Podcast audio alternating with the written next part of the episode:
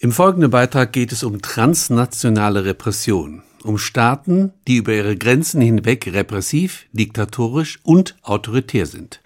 Rund 40 Regime weltweit verfolgen ihre Bürger oder Ex-Bürger auch noch im Exil, Angehörige ethnischer und religiöser Minderheiten, angebliche Verbrecher, vor allem politische Dissidenten. Diese Menschen werden ausgespäht und verleumdet, Exilanten werden verschleppt, und ermordet. Tausende Fälle hat der Washingtoner Think Tank Freedom House in den letzten Jahren dokumentiert. Und Täterstaaten sind vor allem China, Russland, Saudi-Arabien, die Türkei und Iran, aber auch kleinere Länder wie Ruanda und Tadschikistan. Toni Neumann berichtet. Ende Juli 2020 besteigt Jamshid Shamat, ein aus dem Iran stammender deutscher Geschäftsmann, ein Flugzeug der Fluglinie Emirates. Sein Ziel Indien. Beim Zwischenhalt in Dubai übernachtet Shamat in einem Hotel, berichtet aus Los Angeles seine Tochter Gazelle. Zwei Tage später wird sie auf ein Video im Internet hingewiesen. Es zeigt den Geschäftsmann und politischen Aktivisten Shamat in der Hand iranischer Revolutionsgardisten. Als wir das Video gesehen haben, da sieht man, das islamische Regime zeigt meinen Vater mit Augenbinde, geschwollenem Gesicht. Er wird gezwungen, Geständnisse abzulegen wegen Sachen, die er nicht getan hat. Und in dem Moment wussten wir, das islamische Regime hat meinen Vater entführt und vielleicht sogar ermordet. Tatsächlich wurde Jamshid Shamat am 21. Februar 2023 zum Tode verurteilt. Als Staatsfeind, der über 20 Jahre demokratische Ideen im Iran verbreitet hatte. Eins von vielen Opfern grenzüberschreitender Unterdrückung, transnationaler Repression, die weltweit boomt, aus mehreren Gründen. Es gibt erstens immer mehr autoritäre Regime, es migrieren zweitens immer mehr Menschen ins Ausland und bekämpfen von dort aus mittels sozialer Medien Unterdrückung daheim.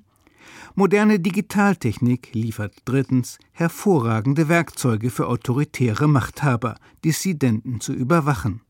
Erklärt Politikwissenschaftler Markus Michaelsen, der an der Universität Toronto zu Bedrohungen der Menschenrechte im Internet forscht. Digitale Technologien haben autoritären Regimen weltweit neue Möglichkeiten gegeben, um Kontrolle über Dissidenten im Ausland oder über Exilgemeinden im Ausland auszuweiten. Sie können ja mit Hilfe beispielsweise von sozialen Medien ganz einfach Informationen über politische Aktivitäten im Ausland sammeln und mittels verschiedener digitaler Bedrohungen Menschen einschüchtern und zum Schweigen bringen. Ein weiteres Mittel transnationaler Repression ist die Geiselnahme daheimgebliebener Familienangehöriger. Chinas Regierung erpresse Exilanten regelmäßig durch Druck auf deren Familien, berichtet im Münchner Hauptquartier des uigurischen Weltkongresses Abida Ablimit, Leiterin eines uigurischen Kulturvereins. Abida Ablimit hat früh den Kontakt zu ihrer eigenen Familie verloren. Im Mai 2022 bekam sie dann plötzlich einen WhatsApp-Anruf, den sie geistesgegenwärtig aufzeichnete.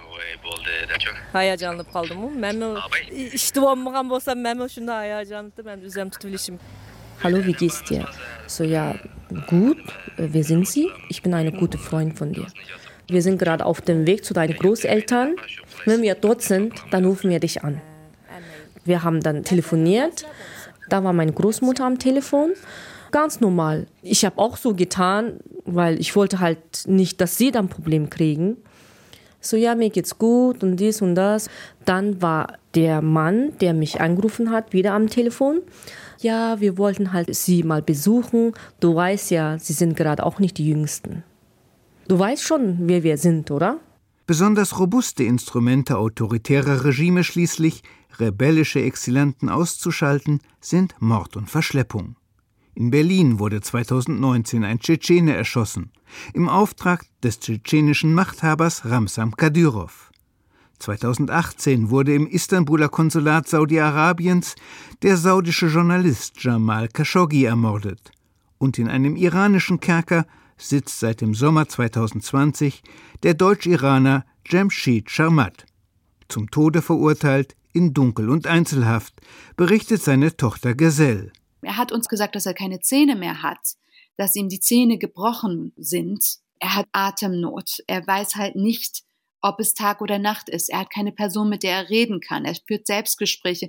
Diese ganzen Folgen von Isolations- und Einzelhaft, von dieser dauernden Zeit, in der du keine Menschenseele hast, keinen Bezug zur Außenwelt, keinen Bezug zur Realität, die machen eine Person irre und die zerstören dich. In Trümmern liegt seit drei Jahren auch das Leben von Jemshid Sharmats Familie.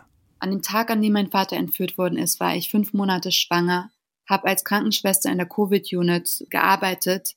Ich dachte, das Schlimmste, was passieren kann, ist, dass ich Covid bekomme und mein Kind verliere. Aber ich bin aus diesem Albtraum aufgewacht und in einem ganz anderen Albtraum reingekommen, der noch viel schlimmer ist. Und ich komme aus diesem Albtraum einfach nicht mehr raus. Seit drei Jahren bin ich in diesem Krisenzustand. Man hat keinen Schlaf mehr. Man kann sich nicht ausruhen. Man kann nicht mehr frei denken, frei handeln.